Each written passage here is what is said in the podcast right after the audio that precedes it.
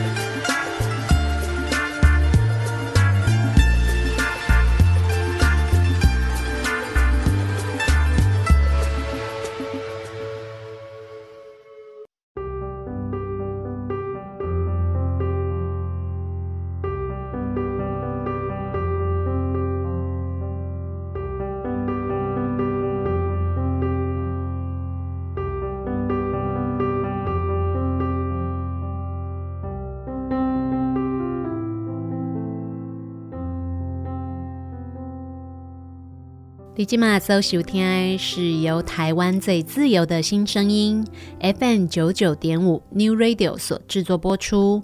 每节礼拜四啊，下晡五点到六点的小树甜甜圈。大家好，我是夏天。节目一开始为大家所选播的歌曲是由香港歌手黄耀明所演唱的《爱比死更冷》。黄耀明呢，一直是夏天很喜欢的一位歌手。他的曲风哦，一直都是充满了华丽又慵懒的风格哦。每次听他的歌哦，就觉得好像是可以懒懒的靠在沙发上，然后端着一杯红酒，就什么都不要做，光听音乐就好的感觉。夏天的个性哦，是非常爱玩的，而且其实我也都会觉得自己好像有一点过动哈，都停不下来，随时都想要一直不断的到处去玩，到处去看。最近呢，夏天的过动性格好像又动起来了。我最近正在培养我一个新的嗜好，继我陪着小孩开始学小提琴之后，夏天又开始培养自己一个全新的嗜好了。因为我从小就一直都很喜欢漂亮华丽的东西，所以呢，从小我就很喜欢看珠宝首饰。那大一点之后呢，比较收敛了，不会老是要布灵布灵亮晶晶哦，就开始看银饰。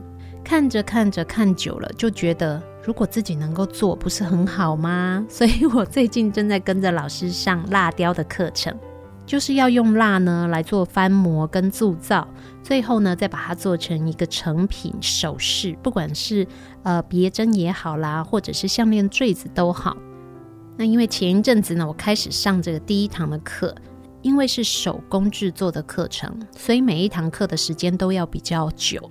在我第一次去上课的时候呢，我们家小朋友就跟我说：“妈妈，你今天要上课，你要好晚才会回来哟。”我就说：“对呀，因为一堂课都要上三个小时，而且只有晚上有上，所以回到家大概就要十点了。你要早点睡觉，就不要等妈妈了。”一般的状况呢，我儿子通常都是跟我说：“好哦，那你路上小心，拜拜。”可是这一天呢，我们家小朋友呢就突然过来跟我说：“妈妈，抱一下。”因为我们母子俩平常本来就很爱抱抱，所以那一天其实夏天也没有想很多，也就抱抱他，亲了亲他的额头，跟他说：“好啦，那妈妈要出门啦。”结果呢，我们家小朋友接下来就说：“妈妈抱紧紧，我好怕你会死掉哦。”哒啷！身为一个好学的母亲，正准备好轻松愉快的心情，要骑着摩托车出门去上我期待已久的公益课程。结果我的心肝宝贝居然跟我说：“妈妈，我好怕你死掉哦！”瞬间我也不知道应该要说什么，但是还是要安抚一下孩子的情绪嘛，所以我也就停下我的动作，紧紧地抱着他，跟他说：“三个小时而已，很快就过去了。妈妈上完课就会平安地回家了。明天早上起来，你就会看到我了。”我们家的孩子呢，才眼眶红红的放我离开哦。后来呢，夏天出门呢、也就一边骑车一边回想我孩子的这个举动。我也想起来了，我在很小的时候，应该是幼儿园的阶段吧。有一天呢，跟我的妈妈在我们家的沙发椅上哦，也是一样在抱抱的时候，我突然就大哭了。我也不记得那个时候到底是什么事情去影响了我的情绪。可是呢，我到现在还记得，我嘴巴里一直不断重复的就是：“我不要你死，妈妈你不要死，妈妈你不要死。”仔细的想一想，面对死亡这件事情，不管对大人还是孩子来说，其实都是一门需要学习的课程。那么，到底应该从什么时候开始，我们要来对孩子进行这样的生命教育，来跟他好好的讨论一下死亡到底是什么呢？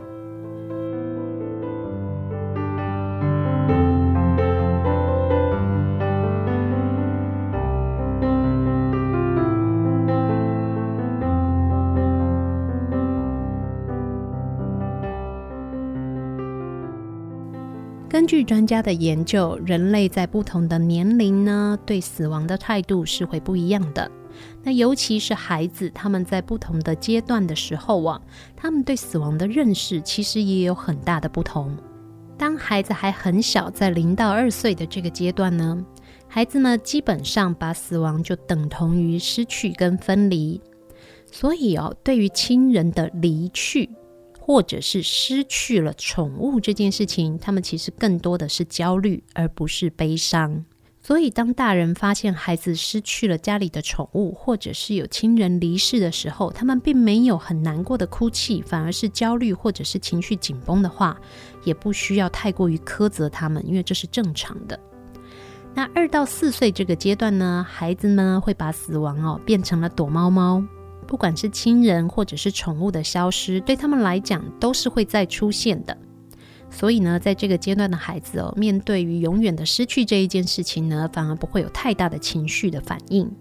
四到七岁之后的孩子，因为他们已经开始渐渐的理解了一些人情世故，面对于永远失去家人这一件事情哦，他们已经开始会感觉难过。但是呢，这个阶段的孩子哦，还没有办法把死亡这个概念具象化。有一些小朋友甚至可能很天真的会提出一些问题，比如说，那他死掉了以后要怎么吃饭呐？如果我们大人哦不理解他们在这个阶段的心理状况的话，有的时候其实真的会觉得啼笑皆非，甚至有一些人搞不好就会生气了。而七到十岁之后呢，这个阶段的孩子他开始对于死亡有了正确的认识。也开始会产生恐惧，觉得呢，死亡这件事情是可怕的。我的孩子现在九岁，所以对于他来讲哦，妈妈如果突然死掉，对他来说是非常非常严重而且恐怖的一件事情。所以即使我只是要出去上个课程哦，他都突然觉得啊，你会不会在路上就死掉了？我们当然希望身边的所有亲朋好友，甚至是家里面的宠物、隔壁的邻居，大家都能够平平安安的假霸离，都能够活得越久越好，越幸福越好。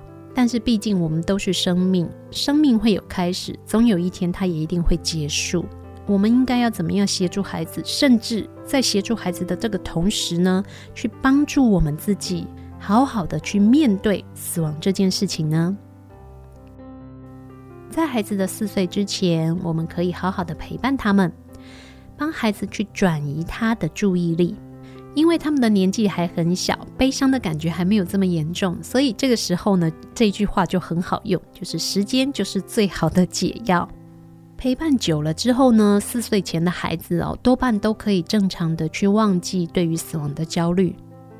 可是五岁之后的孩子，他已经渐渐的感觉到生跟死之间的差异了。所以，面对死亡这件事情的时候，很多小朋友就有可能会产生了恐惧。因此，当孩子在五岁之后的阶段，身为照顾者的我们，就应该要开始协助孩子正确的去面对生命结束这一件事情。生而在世，不管是任何的生命，它一定会有开始，也终究呢会在经历了很长的过程之后呢，走向结束。如果我们只是恐惧生命的结束，那就没有办法好好的去体验我们还活着的这一段时间有多精彩、多美好。在夏天家里有一本绘本哦，是日本的绘本画家吉竹伸介他的作品，叫做《爷爷的天堂笔记本》。因为夏天跟家里的宝贝都非常非常非常的喜欢吉竹伸介这一位日本的绘本作家，所以他的作品哦，只要有中文版，我们每一本都有。爷爷的天堂笔记本这一本作品呢，它的内容主要就是小朋友在失去了爷爷之后，父亲和他讨论以及协助他去面对死亡这件事情的过程。因为这一位绘本作家，他所创作的内容哦，都是非常的幽默风趣的，所以在阅读起来就不会有太大的压力。同时呢，他也在绘本当中传达了一个观念。当我们学习去面对死亡这件事情的时候，不要忘记了要先把我们的现在过好。哇，我们都好喜欢这一本书哦，其实也可以推荐给大家。将来如果孩子呢需要面对这件事情的时候，父母或是长辈也可以借由绘本的阅读或者是经验的分享，来跟孩子们好好的讨论，协助孩子们呢可以去理解死亡这件事情。对于大多数的人来说呢，死亡都是一件可怕的事。因为我们会面对的是未知，而且呢，眼睛一闭上啊，我们就再也看不到我们最爱的家人了。大人都已经有这样的感觉了，更何况是孩子们呢？他们可能在人情世故上还没有这么的坚强。当他越来越大呢，感觉到可能失去的这件事情的时候，有的时候就会有比较大的情绪反应。如果家里的小朋友也跟我们家的小孩一样，突然有一天告诉你：“你不要死，你会死掉，你死掉我会害怕。”这个感觉的话，试着停下来，协助他，让他理解，让他知道，只要我们好好的照顾自己，绝大多数的人都是可以平平安安的活很久的啦。先不要太担心。即使呢，有一天真的这件事情发生在我们中间，你也要记得，我们永远爱你。虽然孩子可能一下子还没有办法理解。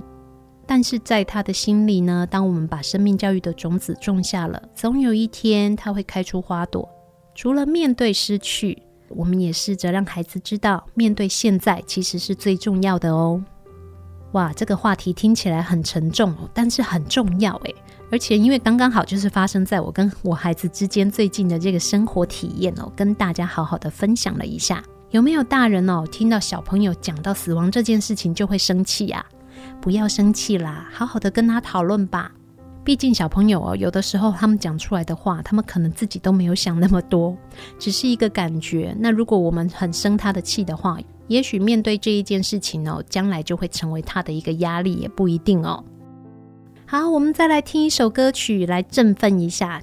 为大家选播的这一首歌曲是由莫文蔚跟柯有伦所演唱的《爱死你》。我们就来欣赏一下这首歌曲，把刚刚这灰色的情境呢，通通把它擦掉、擦掉、擦掉。等一下的节目继续回来，我们的小树甜甜圈。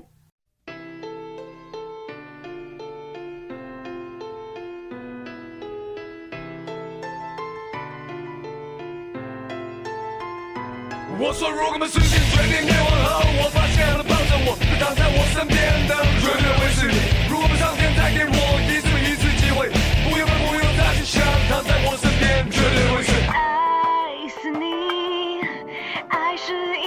纯洁也是暴烈恨不得一起毁灭爱死你太幸福会没感觉不够激烈。谁都有点犯贱 take a look at me 不要敷衍要轰轰烈烈记忆才会更直接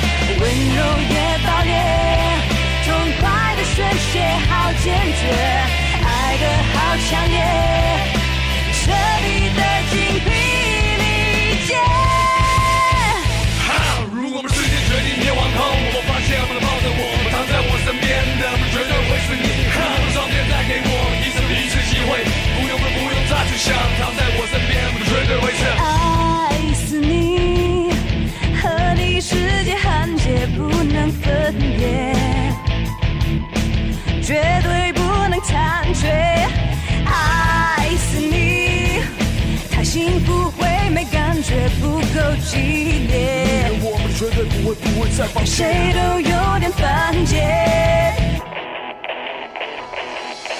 Take a look at me，不要敷衍，要轰轰烈烈。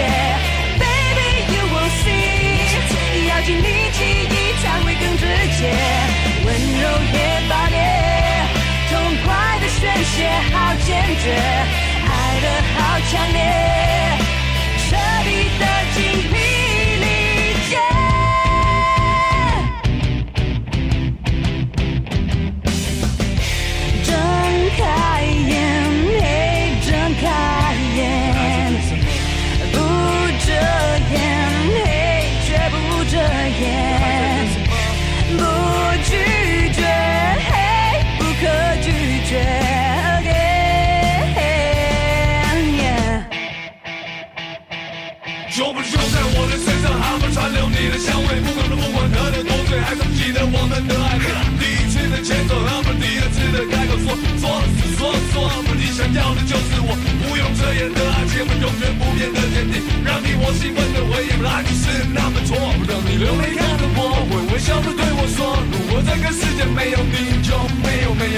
欺骗还是要不停的堕落。Take a look at me，不要敷衍，要轰轰烈烈。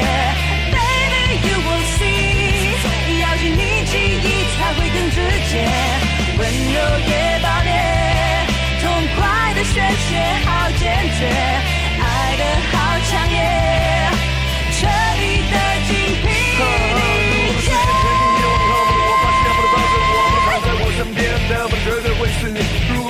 睁开眼，黑，睁开眼，不遮掩，嘿，绝不遮掩，不惧。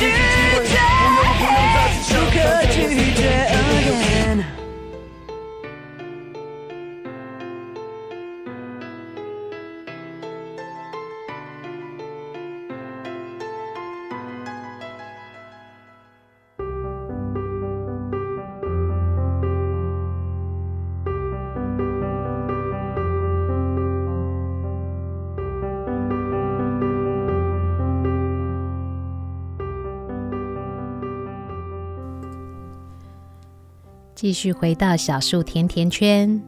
现在除了透过 FM 九九点五 New Radio 的广播频率，您可以收听得到我们所有的节目之外，另外呢，我们 New Radio 的官网也正式上线了。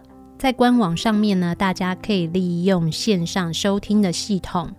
不管现在要去哪里哦，就算要去台北出差，或者是去桃园玩都好，只要能够使用网络的地方，您在搜寻三个 W 点 N E W R A D I O 点 C O N 点 T W，Triple W 的 New Radio 点 com 的 T W 就可以找得到 New Radio 的官网，再点进线上收听系统，马上就可以听得到现在正在播出的节目首播哦。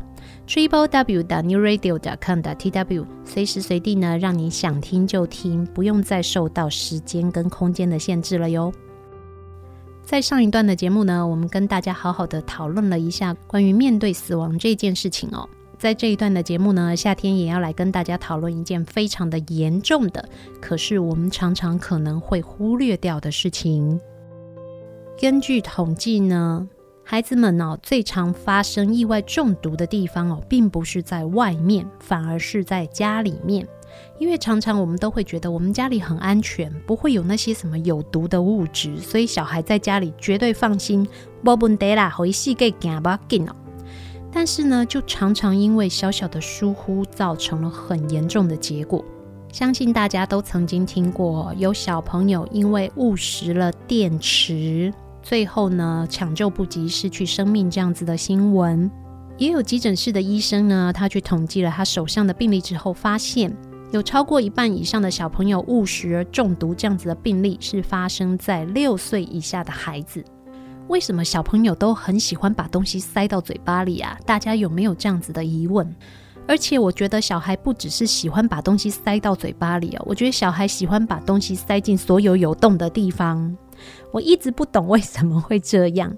像我们家小朋友就曾经哦，把花生塞到鼻孔里，结果差点拿不出来，一直不断的跳脚。好险哦，家里那个时候有大人帮他想办法拿了出来，不然夏天可能马上就要把他冲去挂急诊了哦。得要想办法把这个卡在鼻腔的异物给拿出来。我也曾经听说过有小朋友呢，把小小的珠子塞到屁屁里面的，不知道大家有没有这样的经验？那像这些事情呢，如果刚发生，大人在旁边呢，经过适当的处置哦，都还算小事。可是如果现在孩子吞下去的东西是像纽扣电池、水银电池这样的东西呢，这就会非常非常的危险。六岁以下的孩子，尤其是在口腔期这个阶段的宝宝，他们会很喜欢用嘴巴的刺激，或者是口腔跟舌头的刺激，去得到他们的满足。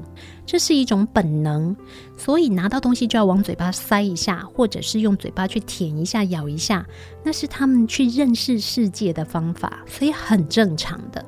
身为大人，我们应该要做的就是避免这些危险的东西出现在孩子的身边，才能够避免他们受到意外的伤害。尤其是像水银电池或者是纽扣电池这些物品，对孩子来说那是有极大的杀伤力的。当他好奇呢，把它放到嘴巴里吞下去哦。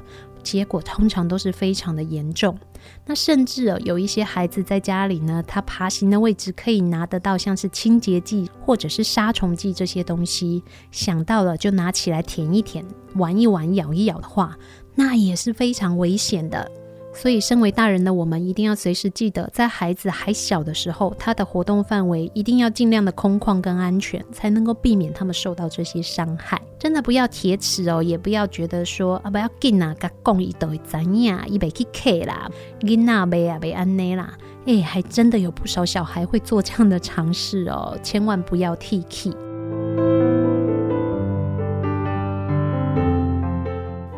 如果说现在孩子真的发生了不小心吞了异物的状况的话，应该要怎么办呢？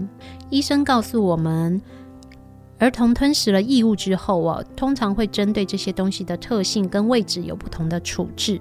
但是不管他吞了什么样的东西，比如说像果核、弹珠或是花生米，他们都很可能因为在吞食或者是把它放到嘴巴的过程当中，因为紧张或者害怕哭闹。吞下去，塞到了气管，这是非常危险的事情。如果说是吞到了电池，更是可怕的一件事情，因为电池呢，它里面会有非常强的腐蚀的成分。如果小朋友把它吞到了肚子里呢，又顺着我们的消化系统进入了胃里面，胃里面因为有强酸，就会把这个电池外面的物质给腐蚀。那它里面的这个腐蚀溶剂哦，就会直接进到吞食下去的人的肚子里面。孩子呢，吞下了一粒小小颗的水银电池，父母发现孩子的状况不对哦，总共也不过就是两天的时间，这个孩子就救不回来了，这是非常非常严重的。所以呢，如果可以的话，我们大家去学习哈姆立克的呼吸法，帮助孩子在一开始吞到异物的这个过程哦，就尽量把它排出。但是如果孩子是不小心误食了药品或是清洁剂，甚至可能更可怕的像是农药的话，就请大家千万不要用催吐来解决这个问题喽。最好的方式就是赶快把孩子送到医院去做诊断跟治疗。尽量在最短的时间之内呢，协助孩子去处理这个状况。对孩子来说，他生活当中可能会吞下去的异物很多，但是有一些东西是我们一定要保护孩子，让他不要去接触，甚至放到嘴巴的，像是磁铁、磁力球，也是有可能会造成孩子肠胃穿孔的非常可怕的结果。当孩子如果真的不幸发生了这样的状况的话，就医的时候，我们大人一定要尽量保持冷静。有几个重点一定要记得的。首先，我们要告诉医护人员，孩子有可能误食了什么东西，那他大概吞了多少的量，从他误食到就医的这个时间大约经过了多久，也是要跟医护人员说明的。另外，我们也要向医护人员陈述孩子他不小心吞到这些东西的时候，当时的状况。那他有没有去梗塞的感觉？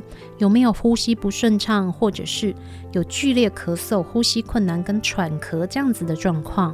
如果可以的话，假设孩子吞下去的东西哦是不止一个，他可能有很多个，尽量可以的话，把这些剩下来的东西都搜集起来，提供给医护人员去做诊断时候的判断。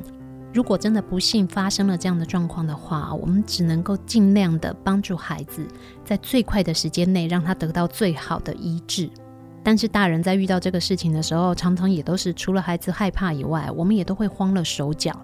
最好最好的方式就是平时呢，告诉孩子，提醒他不要随便把东西放到嘴巴里。当他们还很小的时候呢，身边一定要有人。同时，我们要把孩子他的活动范围之内的这些危险的物品哦，尽量都把它清空，也让他们有一个安全的环境可以活动，尽可能的呢去保护孩子，让他们不要去吞到或吃到不应该吃的、不应该吞的东西，才能够避免这些不幸一而再、再而三的发生哦。要养大一个小孩哦，真的很不容易啊。怕他们冷，怕他们热，怕他们吃不饱，又怕他们乱吃东西，吞了不该吞的东西。身为照顾者的我们真的很辛苦呢。但是既然他们来到了我们的生命当中，我们也就只好好好的照顾跟面对这件事情啦。也希望大家的宝贝，包含我的宝贝，他们都能够平安健康的长大。什么都不重要，平安健康最好了。接下来再为大家选播一首歌曲，是由周华健所演唱的《亲亲我的宝贝》。歌曲之后，继续回到我们的小树甜甜圈。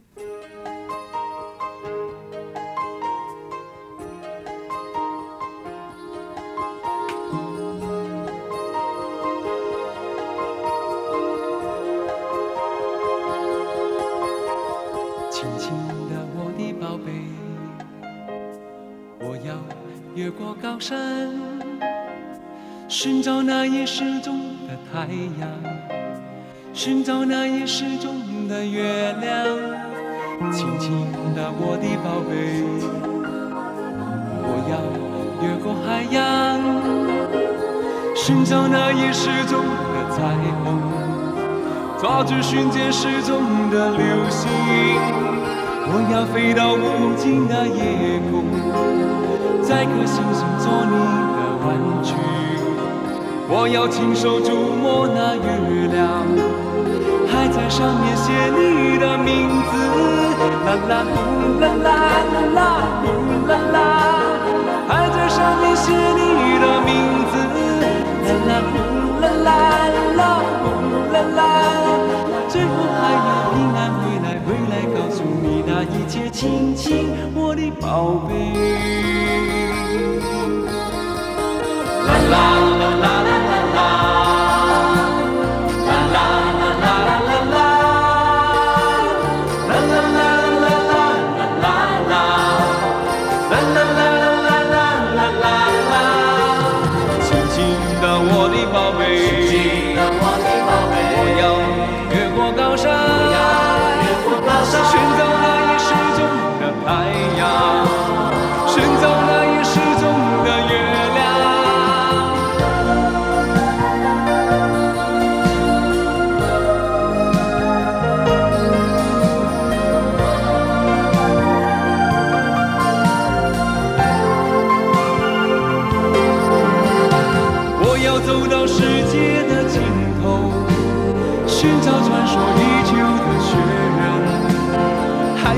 尽我一切办法。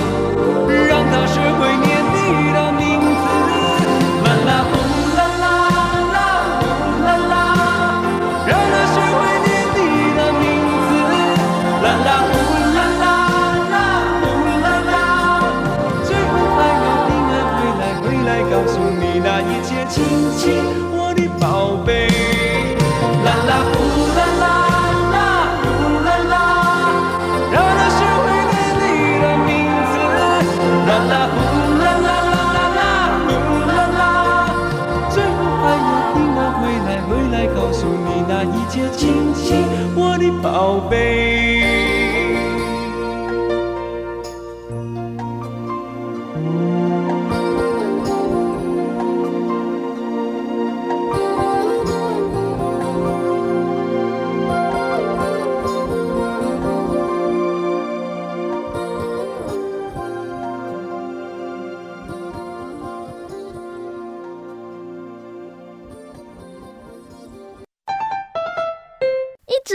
着很累吧？动动手脚，伸伸懒腰，节目马上回来哟！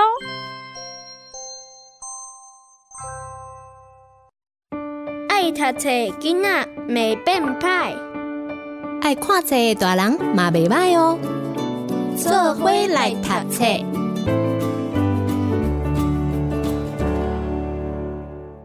在急急下车，文谢秋霞，图。李清贤。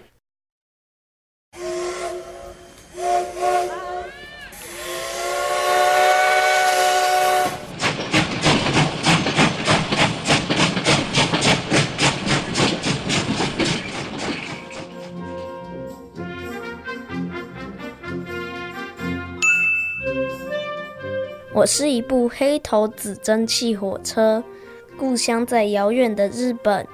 年轻的时候就漂洋过海被运到台湾。我的任务是每天在集集线铁路上载运香蕉、稻米、木材和来来往往的旅客。我不怕风，不怕雨，更不怕大太阳。只要吃饱没，喝足水，就会瞬间精神百倍地顺着铁轨，从热闹的城镇出发。嘹亮的汽笛声响遍浊水溪两岸，沿岸经过的小火车站都是我的好朋友。我最好的朋友就是吉吉车站，是一座快木建造、双层屋顶的乡村小站。几十年，我们都天天见面，互相亲切地打招呼。可是，当我老得跑不动要退休时，他却还忠心耿耿地守护着吉吉。冒着白烟的黑头仔蒸汽火车不能走了，大家都很着急。别担心，蓝宝宝来了。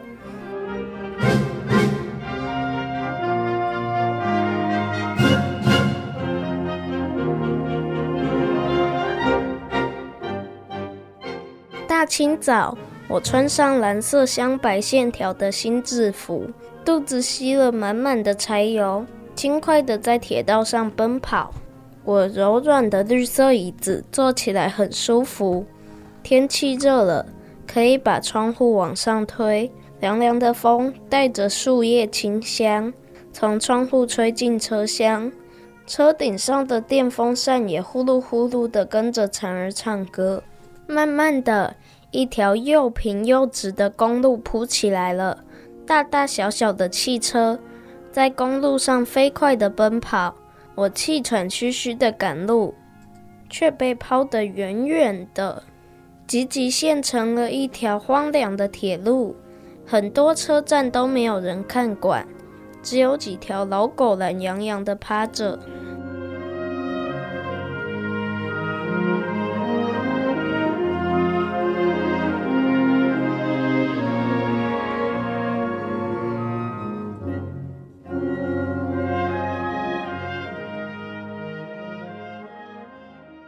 一个夏天的深夜，大地突然翻了一个身，把我甩出了铁轨。山发出可怕的嚎叫，铁轨被扭弯了，房子和庙也倒了，大地一下子就变成碎片。伤心的小镇歪成一边，镇长和热心的村人红着眼眶，找人用绳子和木棍把它围起来。挨过恐怖漫长的黑夜，太阳依旧升起。受伤的吉吉车站勇敢地撑着，虽然我已经无法奔驰在轨道上，依然祈祷他有一天一定要重新活过来。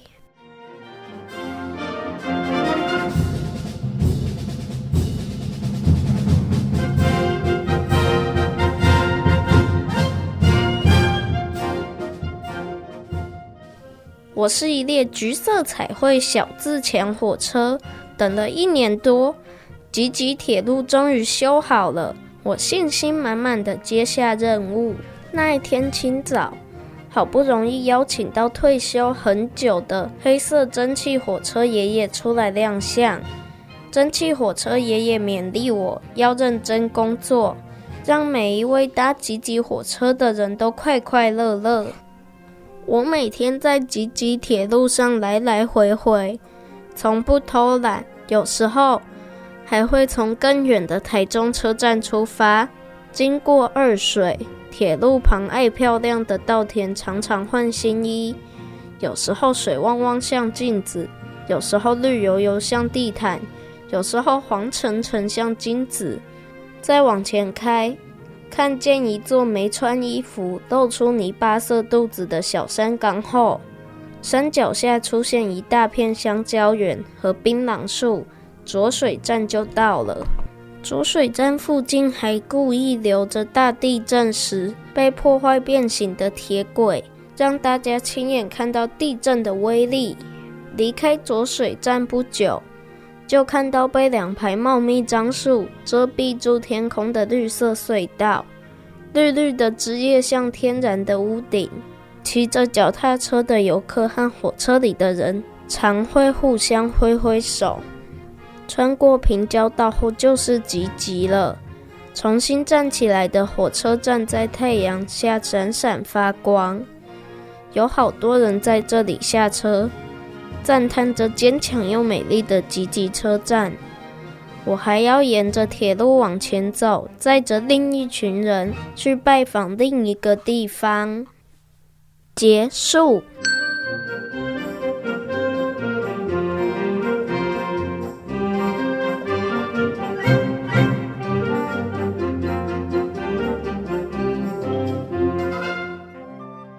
铁路交通是古早台湾仰赖倚重的交通运输方式，从古老的欧桃啊蒸汽火车演进为柴油火车，再进入铁路电气化，一路跟着台湾的发展往前演进。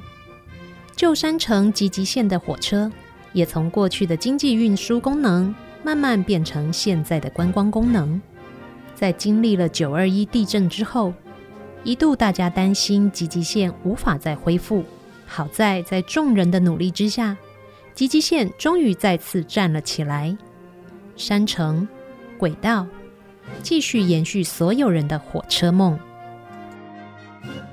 在集集下车，作者谢秋霞。谢秋霞，一九五一年出生于基隆，最喜欢有火车经过的城市。著有《车站四季》。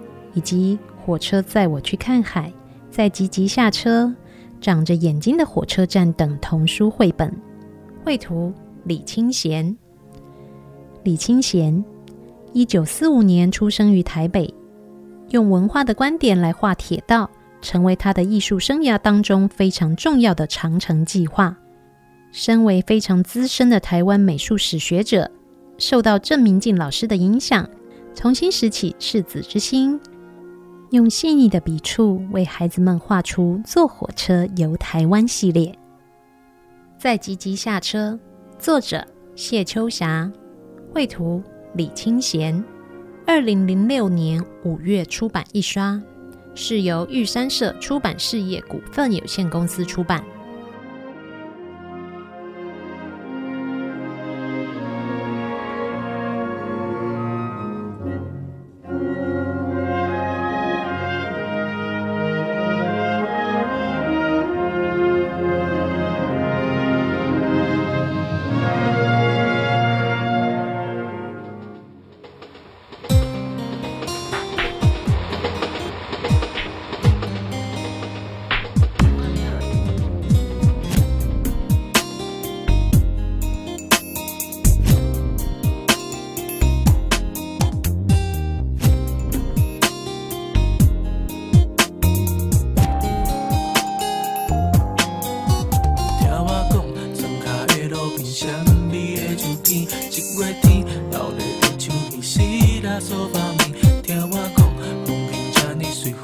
찾아 위키 대초빛 샤과 수렴 니 실어서 밤이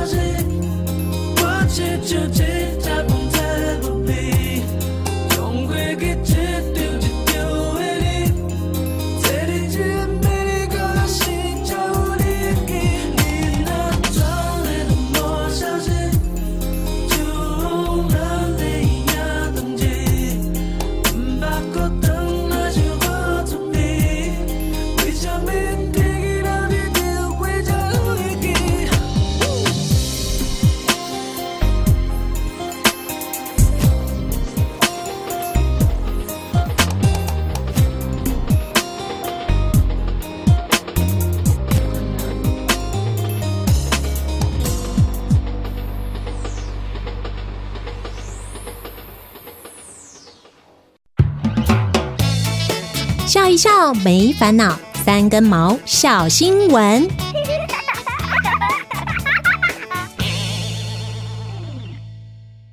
你是互斗星球来的吗？柬埔寨出现长相超奇特的气球蛙。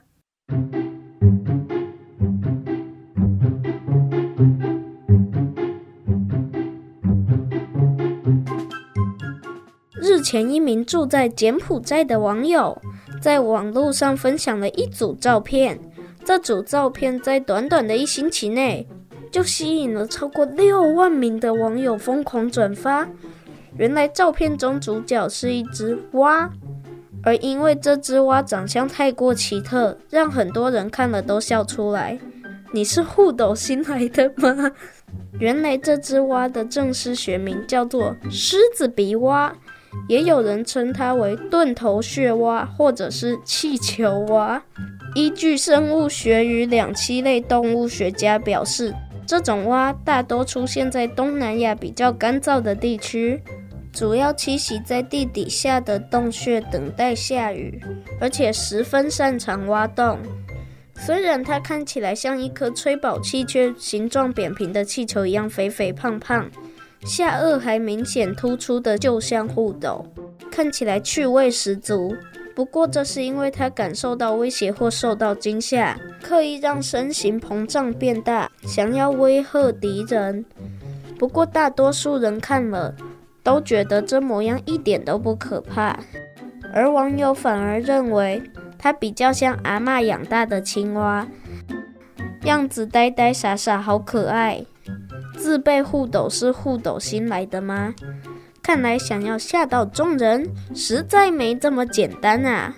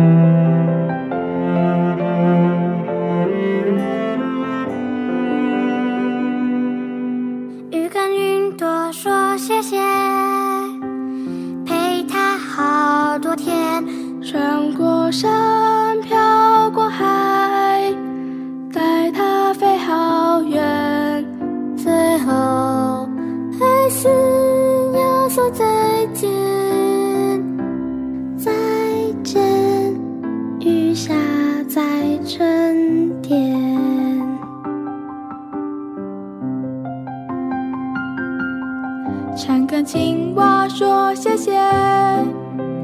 陪它好多天常常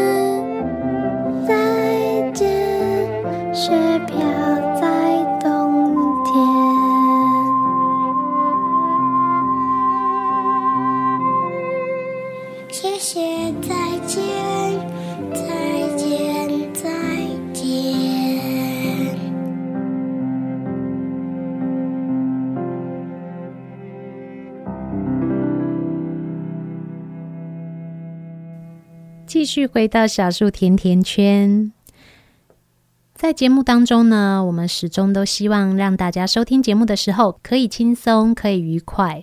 但是有的时候啊，有一些讯息或者是资讯，又真的实在是太重要了，不得不跟大家分享一下。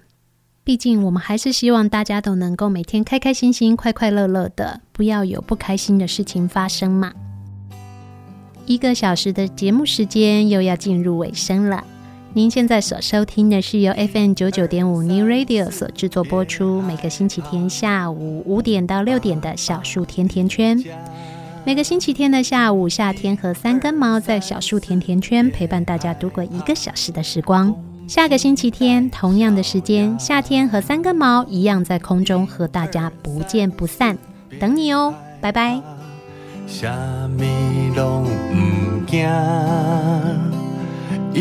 二三四，别害怕，你是小飞侠。月亮眼睛眨呀眨，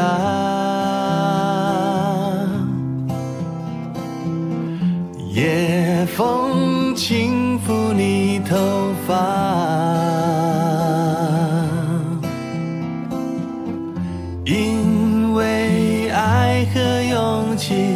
守护着我们，一起往幸福的梦想出发。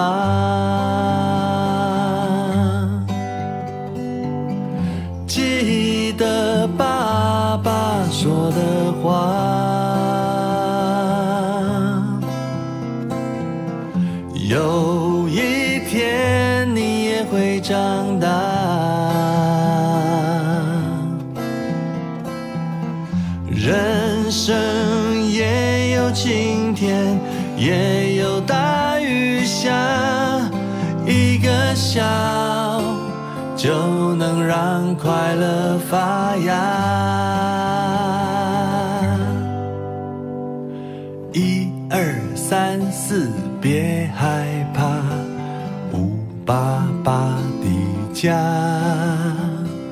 一二三四，别害怕。要快快长大，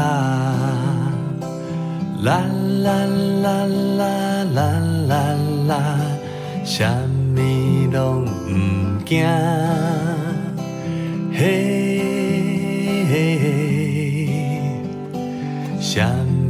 么都不惊，什么都不惊，什么都。不惊。